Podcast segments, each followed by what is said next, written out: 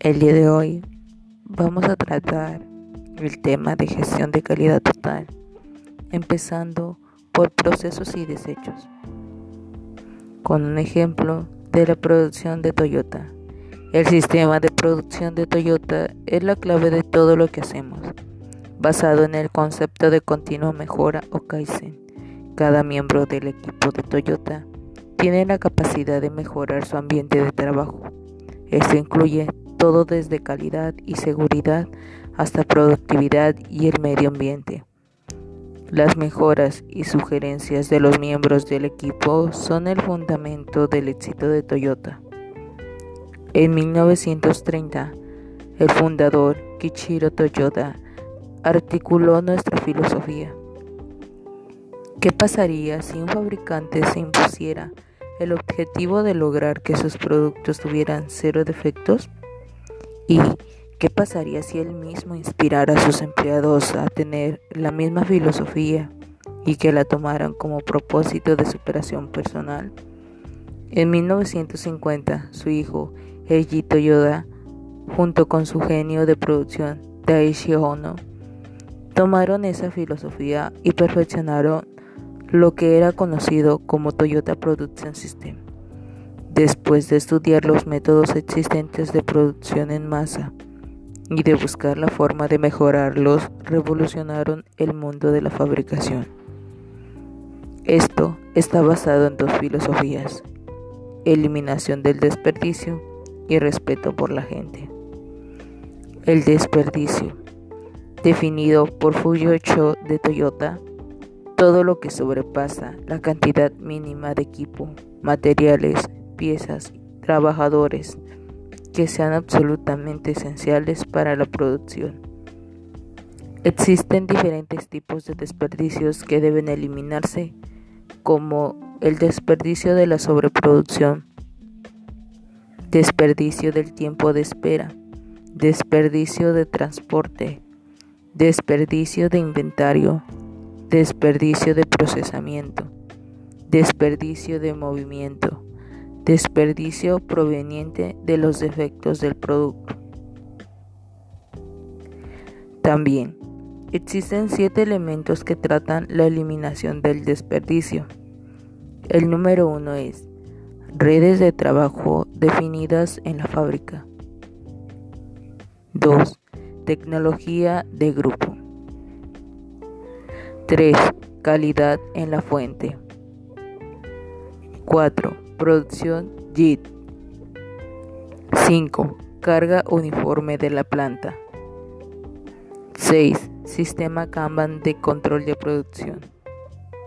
7. Tiempos de preparación minimizados.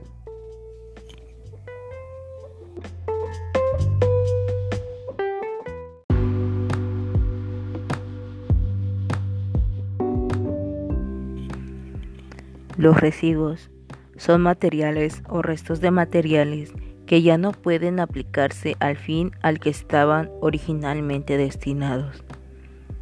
Por ejemplo, partes rotas, recortes, acerrín, retazos, etc.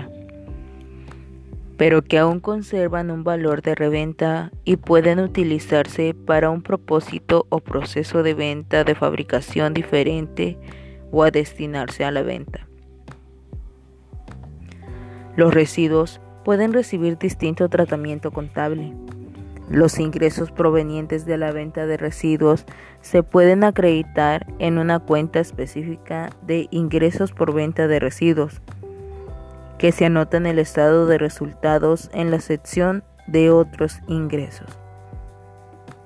Se puede acreditar el valor estimado de mercado de los residuos, una vez descontados sus propios gastos de comercialización, en la cuenta de producción en proceso del departamento en que se originaron y debitarlo a la cuenta residuos y retazos.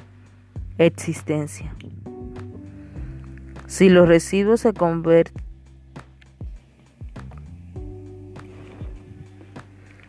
Si los residuos se conservan para ser utilizados en otros procesos, o para otras aplicaciones en la fábrica, se les puede fijar un precio de reutilización.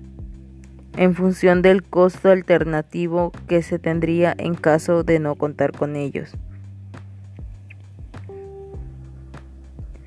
Si los residuos se conservan para ser utilizados en otros procesos o para otras aplicaciones en la fábrica, se les puede fijar un precio de reutilización en función del costo alternativo que se tendría en caso de no contar con ellos.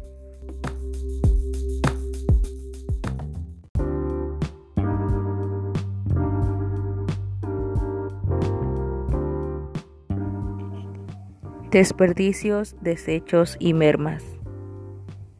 Estas son bajas normales del volumen de fabricación originadas por el proceso productivo, mismas que son absorbidas por los costos de periodo. Son materiales o restos de materiales que se derivan del proceso de fabricación, que no pueden volver a utilizarse y que tienen muy poco o ningún valor de recuperación. Por el contrario, para deshacerse de ellos, normalmente es preciso incurrir en costos adicionales. Ya que no tienen ningún valor, no reciben ningún tratamiento contable especial, a menos que la cantidad de desperdicios exceda las cifras normales previstas, en cuyo caso reciben el tratamiento de pérdidas extraordinarias. Cuando es necesario realizar gastos adicionales para deshacerse de los desperdicios, estos deben imputarse a los productos, ya sea a través de la cuenta costos indirectos de fabricación o incorporando los costos relacionados con los desperdicios al costo de la materia prima o materiales de los cuales se derivan.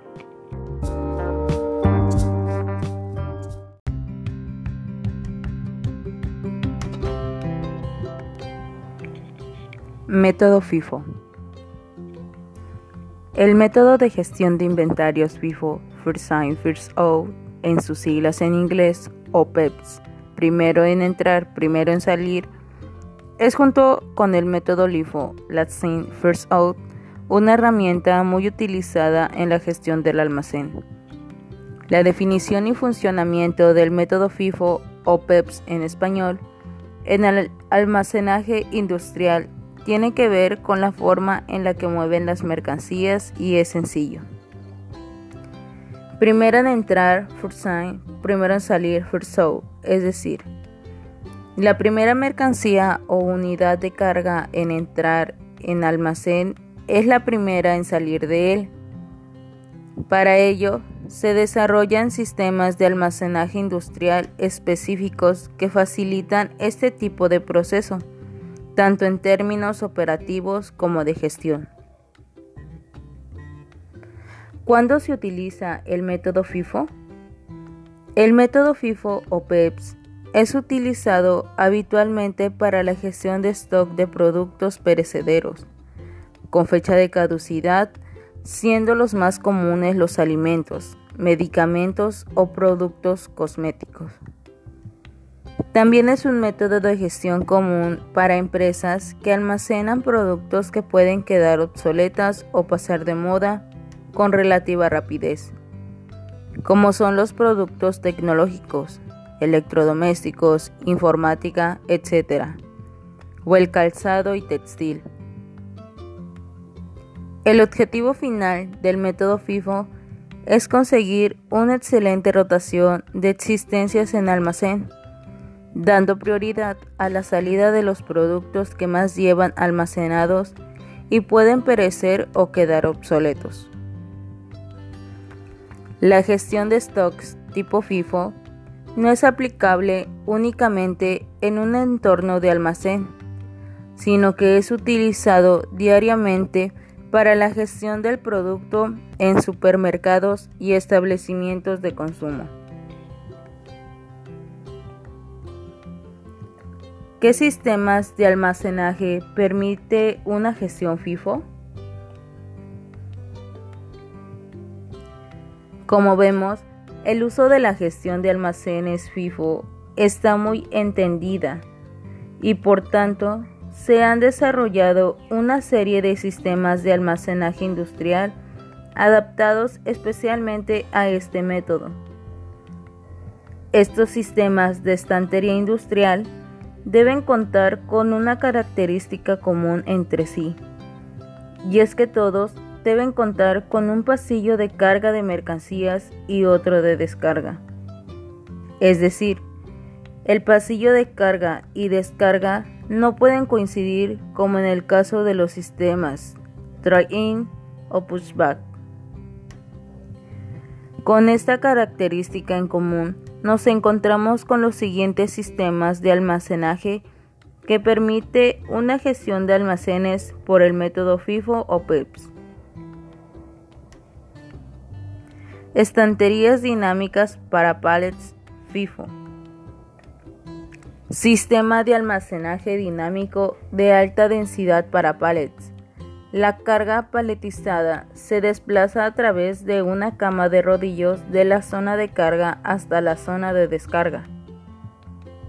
Estanterías compactas Dry Round.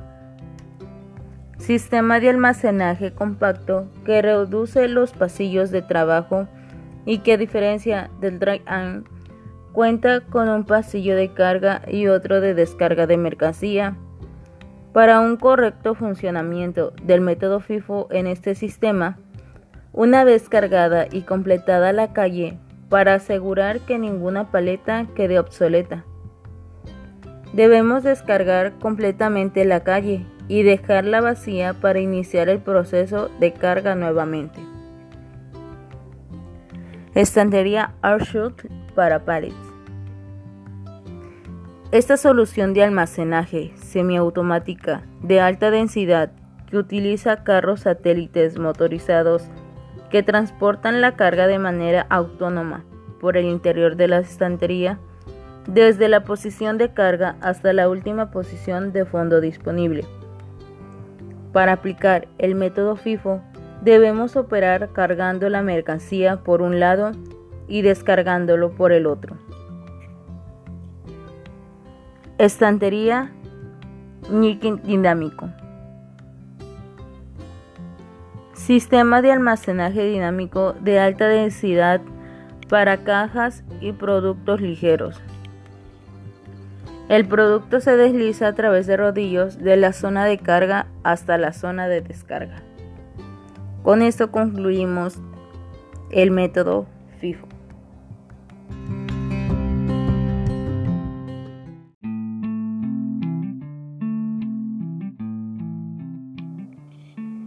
Proceso para identificar problemas. Un problema no definido tiene un número infinito de soluciones. Robert Morfer.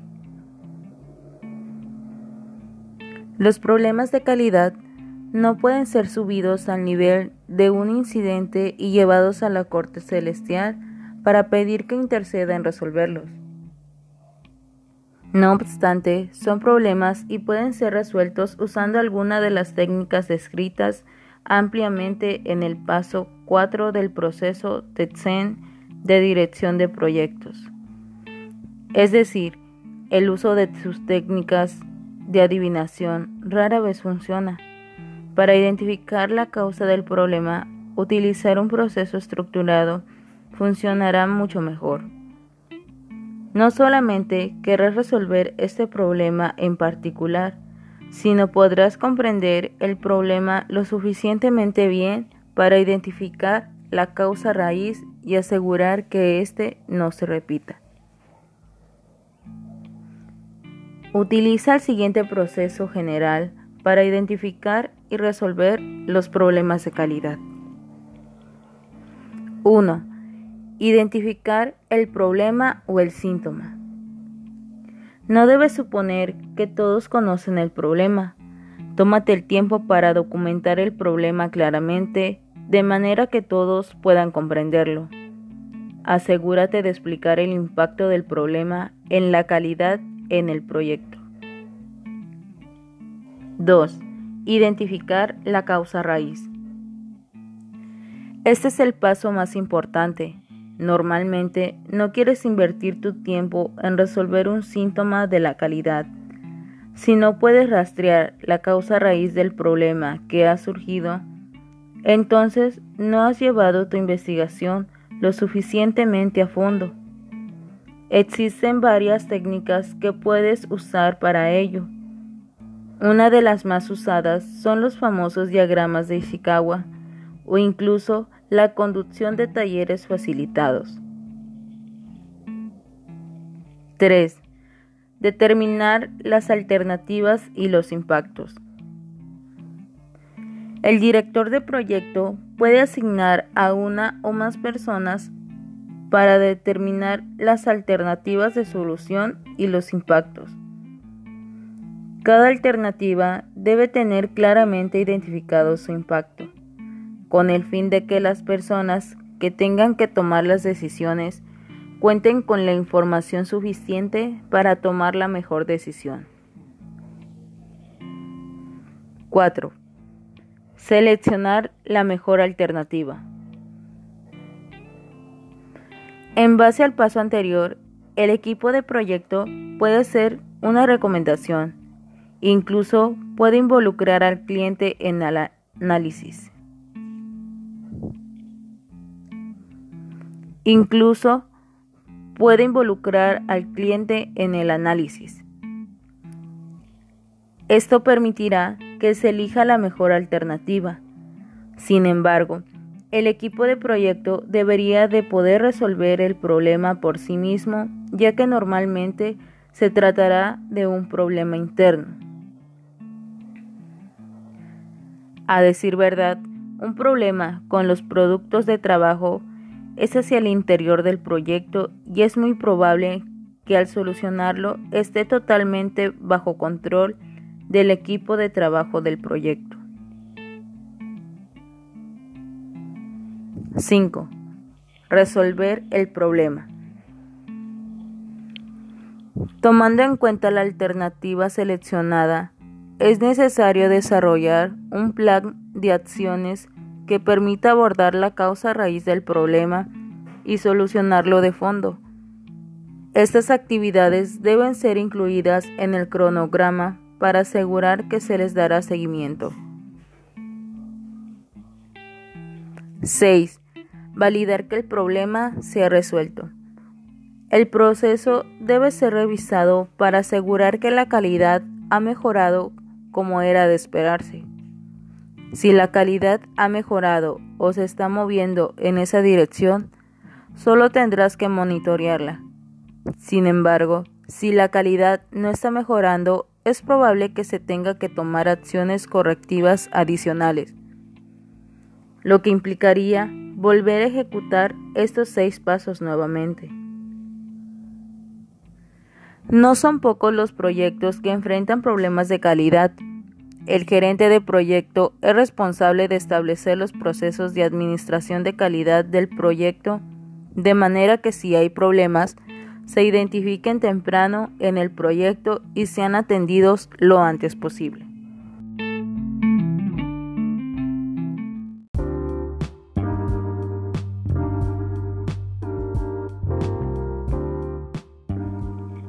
La evolución del concepto de calidad aplicado a la industria y ahora a los servicios muestra claramente que se ha pasado de una etapa en donde la calidad era aplicada totalmente al control realizado al final de las líneas de producción, a otra donde aplicamos calidad total a todo dentro de la organización.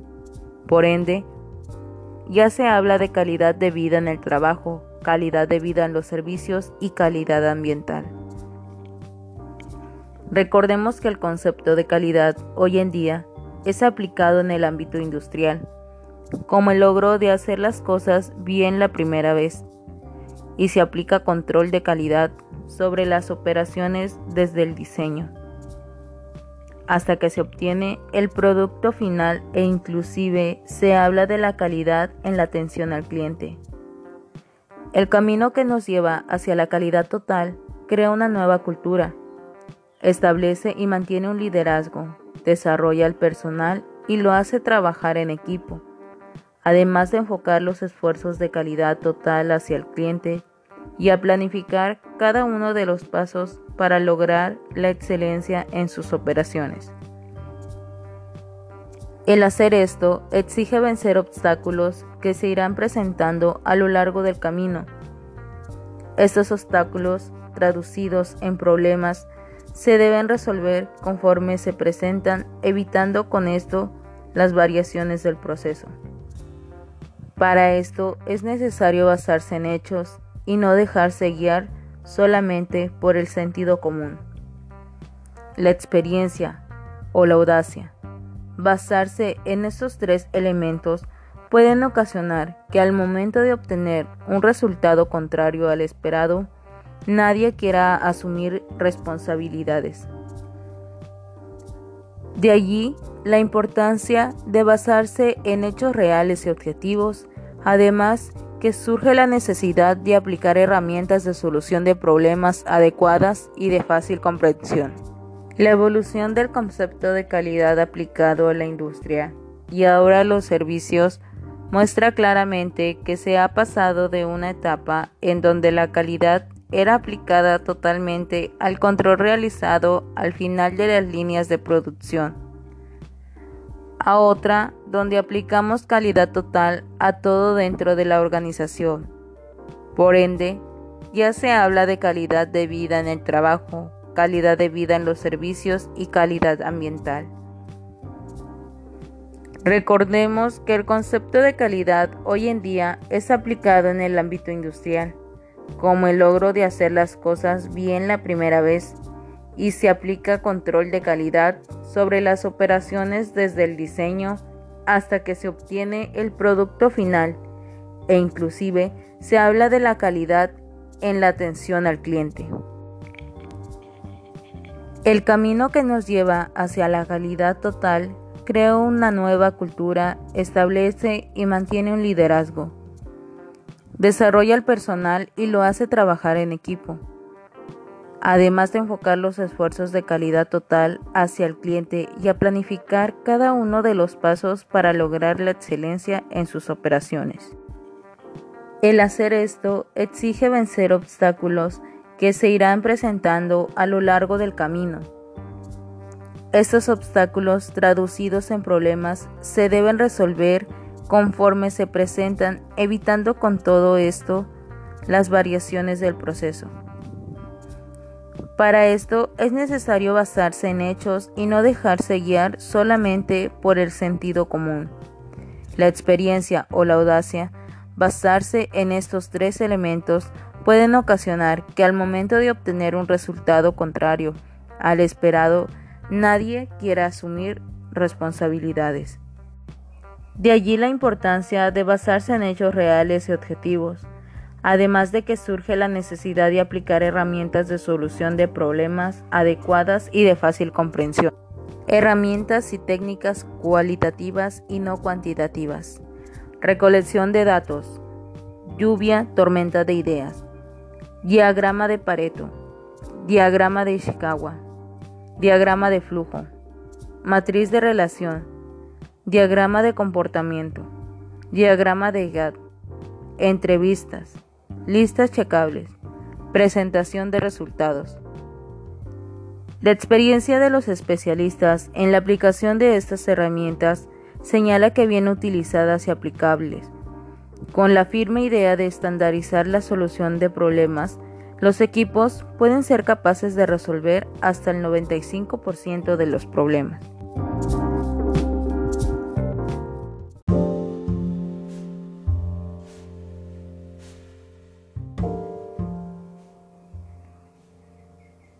Yusantin.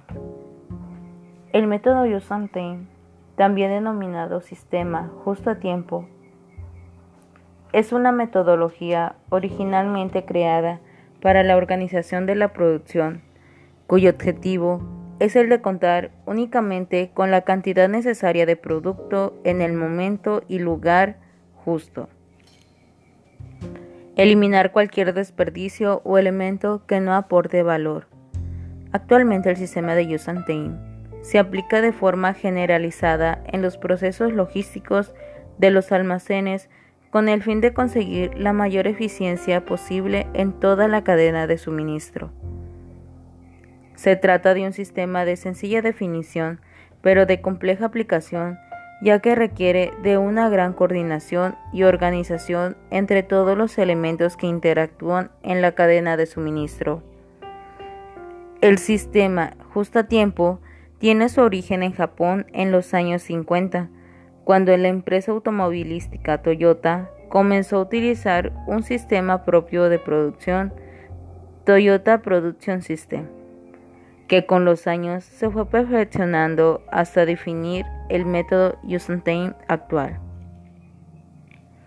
El objetivo con el que surgió este sistema era sencillo, eliminar o reducir del proceso de producción cualquier elemento que no aportase valor. En definitiva, conseguir la eficiencia a través de la simplicidad, filosofía muy arraigada en el país nipón. Estos elementos podrían ser desde materia prima hasta equipamiento o espacio de almacén, y con ellos conseguir reducir costes, plazos y recursos. Pronto el método Just-in-Time comenzó a aplicarse no solo en el proceso productivo, sino en todos los ámbitos de la empresa, debido a las notables mejoras de competitividad que experimentaban las empresas que lo aplicaban. La filosofía Yusan se extendió entre las principales empresas japonesas y posteriormente, aunque con mayores dificultades, en las empresas de Occidente. Con este sistema se pasa de un sistema del tipo push en el que cada fase de la cadena acumula su producción hasta ser requerida por la siguiente fase a un sistema pull en el que cada fase es quien solicita a la fase anterior de la cadena de suministros la cantidad requerida y de esta forma solo se produce lo necesario. ¿Cómo aplicar el sistema Time en un almacén? Para poner en marcha de forma adecuada el método Time en un almacén se debe tener en cuenta el diseño de la ayuda reduciendo recorridos, el diseño de la ayuda del almacén inicial es clave a la hora de implementar el sistema justo a tiempo. Se debe diseñar un layout de almacén que reduzca los recorridos que deben hacer las carretillas elevadoras y los operarios y que simplifique el flujo de las mercancías entre las distintas zonas del almacén. Definir el sistema de almacenaje adecuado. El sistema de estanterías industriales elegido para almacenar las existencias del almacén es otro punto clave. Por lo general, se utilizan sistemas de almacenaje que faciliten el flujo de la mercancía y el control de stock, como suelen los sistemas de gestión FIFO. El máximo grado de eficiencia se puede conseguir con la automatización del sistema de almacenaje, eliminando de esta forma las maniobras de los operarios y llevando a cabo un control de existencias automático.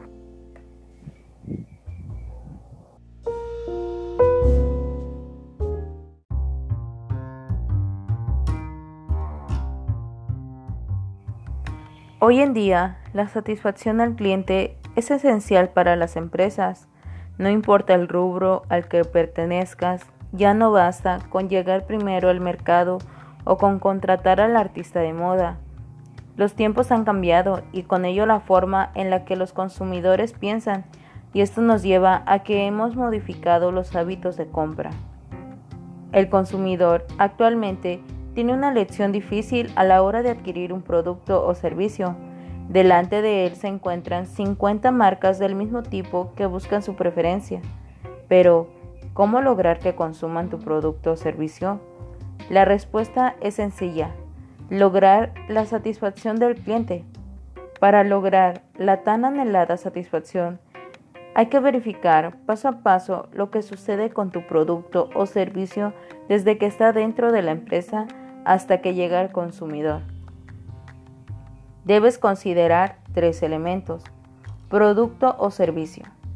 En este punto, Debemos hacer un análisis profundo sobre lo que nosotros ofrecemos antes de querer saber qué piensan tus clientes de tu empresa, Asegúrate de saber qué piensas tú de lo que ofreces. Calidad del producto o servicio. Pon atención a lo que ofreces. En el caso de un producto, aun si piensas que lo conoces bien, vuelve a tenerlo en tus manos, revisa cada aspecto detenidamente. Si es un servicio, úsalo y busca a alguien de tu confianza que pueda usar el servicio por ti. Al final, pide su opinión. Clima laboral. Un empleado feliz en su trabajo lo proyecta a la gente. Dale importancia. Una encuesta de clima laboral es una gran herramienta para saber cómo se siente tu fuerza laboral. Elementos de la satisfacción del cliente. Placenteros. Son aquellos que nos provocan emoción, alegría o felicidad cuando los tenemos, experimentamos o vemos. Es algo que no nos esperábamos. Satisfactores son las cosas que nos llevan a tomar decisiones de compra y que podemos mencionar cuando nos preguntan qué es importante para nosotros. No satisfactores. Son las cosas que ya están ahí. Esto sucede cuando ya no esperamos nada más de un producto o un servicio. Factores que influyen en la satisfacción del cliente. distribución. Distribución. Este punto depende del canal de distribución de tu producto. Ventas en línea. Haz un pedido a la casa de tu vecino y verifica el estado en el que llega. Pon más atención a tus distribuidores, verifica que el trato que le dan al producto. Visita los puntos de ventas y asegúrate que el cliente esté recibiendo producto de calidad. Cliente, Ponte en los zapatos del cliente y contesta las siguientes preguntas. ¿El producto que recibes vale realmente el precio que pagaste? ¿Los empleados fueron amables y quiero que me vuelvan a atender en el futuro? Una de las ventajas al lograr la satisfacción al cliente son un cliente plenamente satisfecho no solo compra una vez, no solo compra dos veces, compra toda la vida.